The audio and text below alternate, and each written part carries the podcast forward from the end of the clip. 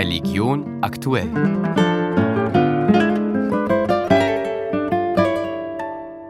In Deutschland, in Hannover, ist heute die erste große Studie zu sexualisierter Gewalt in der evangelischen Kirche vorgestellt worden.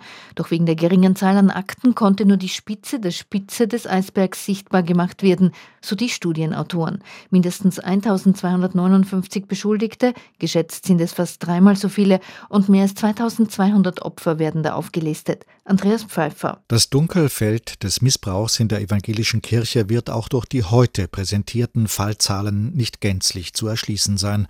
Die neue Studie hatte Zugriff auf die Disziplinarakten, nicht aber auf die Personalakten der 20 Landeskirchen. Dennoch ist sie aussagekräftig genug, um die Dimensionen des Leids zu erkennen, dazu die Ratsvorsitzende Kirsten Feers. Wir haben diese Studie ja in Auftrag gegeben, weil wir wissen wollen, wie genau die Risikofaktoren in der evangelischen Kirche sich darstellen, dass Täter überhaupt ihre Strukturen so aufbauen können, dass Kinder und Jugendliche gefährdet sind bzw. sogar sexualisierte Gewalt erleben. Gegenstand der Untersuchung waren nicht nur Geistliche, sondern alle Beschäftigten der evangelischen Kirche, also auch Heimerzieher, Kirchenmusiker oder ehrenamtliche Jugendleiter. Und zur Mitarbeit waren auch die Betroffenen eingeladen, deren Sprecher Detlef Zander zieht Bilanz. Heute wird es ein Beben geben in der evangelischen Kirche. Also die Protestanten können jetzt nicht mehr sagen, ja, ja, das sind die nur bei den Katholiken, die haben, die haben Zölibat und so weiter, dürfen nicht heiraten und was, was weiß ich alles. Also diese Illusion, die ist ab dem heutigen Tag nicht mehr zu halten. Die enthüllten Zahlen werden Zahlungsforderungen zur Folge haben. Die evangelische Kirche Deutschlands will nachgewiesenes Leid mit Anerkennungsleistungen lindern. Morgen Abend wird in mehreren Städten in Österreich gegen Rechtsextremismus demonstriert. Zu den Initiatoren zählen unter anderem auch die Caritas und die Katholische Aktion. Zu einer Stunde für den Frieden hat heute schon Bundespräsident Alexander van der Bellen VertreterInnen aller in Österreich anerkannten 16 Kirchen- und Religionsgesellschaften in die Hofburg eingeladen. Dabei hat man die gemeinsame Verantwortung für Frieden, Gerechtigkeit und das gesellschaftliche Miteinander in Österreich betont.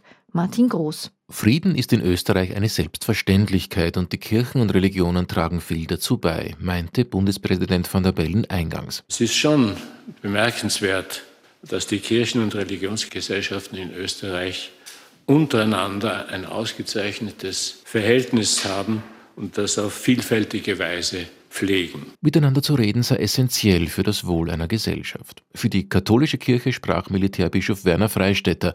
Man sei hier versammelt, um zu zeigen, dass wir in Österreich uns nicht polarisieren lassen. Gerade weil jetzt so viel von Konflikten mit religiösem Unterbau sozusagen gesprochen wird, was leider in manchen Bereichen ja stimmt. Und da war es einfach wichtig, so eine Art von klares Zeichen zu setzen und die Idee, hier das beim Bundespräsidenten zu machen, gibt dem natürlich noch mehr österreichisches Gewicht. Die junge Jüdin Eidel Malowitzki sprach für die israelitische Kultusgemeinde. Wenn es etwas gibt, das wir jetzt alle dringend benötigen, dann ist es das Zueinanderfinden. Nicht trotz der Umstände, sondern gerade wegen ihnen. Auch Ümit Vural, Präsident der islamischen Glaubensgemeinschaft, betonte, dass Religion nicht als Werkzeug für Konflikte missbraucht werden dürfe. Es liegt an uns allen, Brücken zu bauen, den Dialog zu fördern und uns in der heutigen Welt, die von so vielen Herausforderungen geprägt ist, gemeinsam für den Frieden einzusetzen, meinte IGGÖ-Präsident Ümit Vural.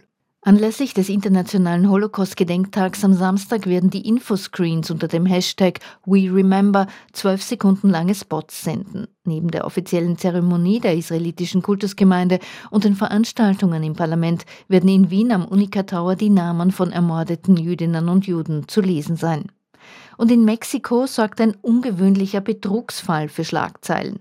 In einem mit künstlicher Intelligenz erstellten Video wirbt nämlich ein Kardinal für ein Diabetesmedikament, der, wie die Erzdiözese in einer Warnung vor dem Medikament schreibt, gar kein Diabetes hat. Alles gefälscht also, wenn auch täuschend echt. Das war Religion aktuell, Ausgabe Donnerstag, 25. Jänner. Redaktion Susanne Krischke.